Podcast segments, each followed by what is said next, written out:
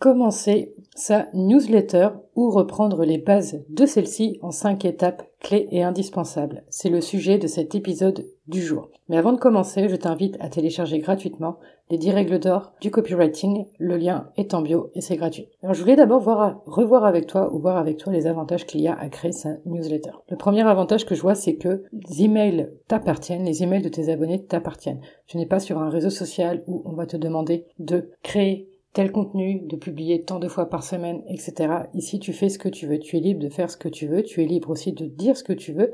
Et du coup, d'être aussi beaucoup plus proche de ton audience, beaucoup plus proche de ta communauté et surtout de partager des choses que tu ne partagerais pas forcément sur un réseau social. Le second avantage, c'est également le taux de conversion. Il faut savoir que le taux de conversion sur une newsletter est de 4,2% contre 0,7% en moyenne pour Instagram.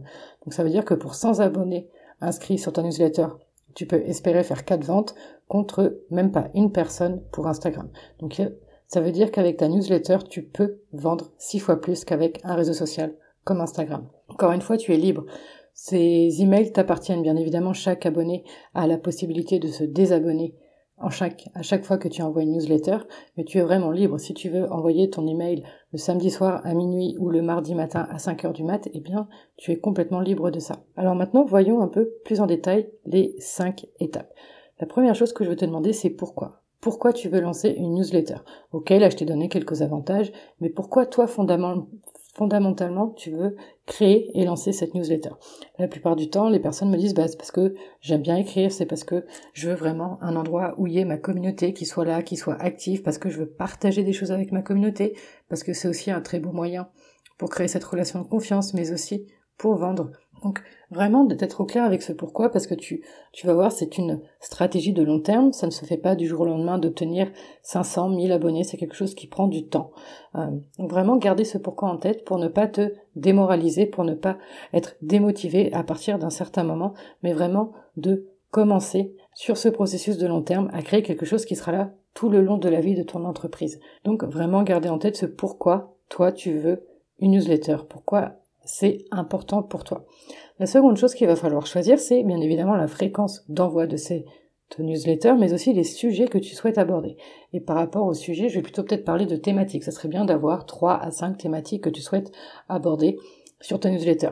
Typiquement, si je prends un exemple sur ma newsletter, moi j'aime bien aborder les sujets bien évidemment de copywriting, donc d'écriture persuasive, mais aussi le marketing, la communication, l'organisation ou encore le mindset. Ça, ce sont quelques thématiques que j'ai et qui vont du coup englober plusieurs sujets comme bah, comment créer lancer une newsletter, comment créer lancer un programme en ligne, etc., etc. Donc vraiment, et de définir donc du coup cette thématique et cette fréquence. Moi, je te conseille vivement d'envoyer au moins une newsletter par semaine. C'est vraiment la fréquence que je recommande.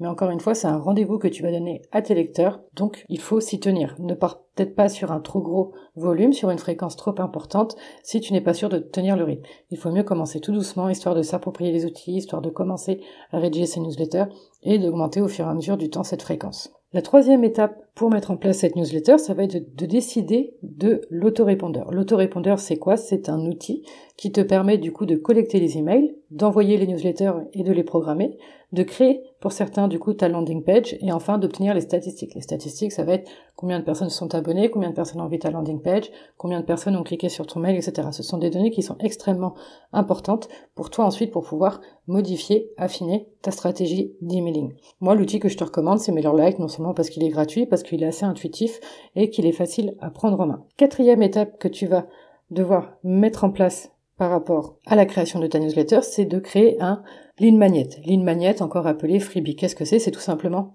un cadeau qu'on va donner en échange de l'email. À ce moment-là, on va faire appel à ce qu'on appelle au biais de réciprocité. C'est typiquement c'est le donner pour recevoir.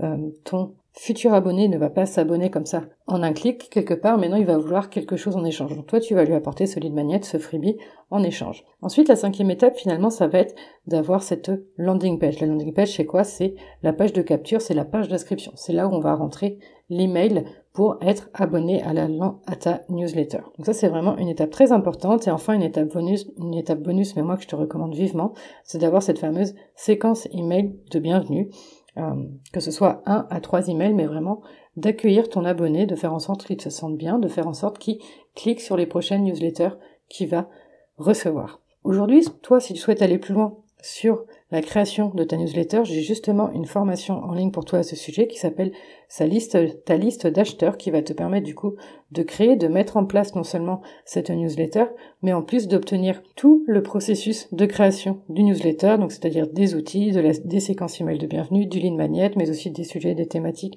que tu vas pouvoir apporter tes newsletters et surtout comment rédiger tes newsletters pour faire en sorte que les personnes cliquent. Voilà, ce sera en lien dans ta bio. Moi d'ici là, je te dis à demain et d'ici là, prends bien soin de toi.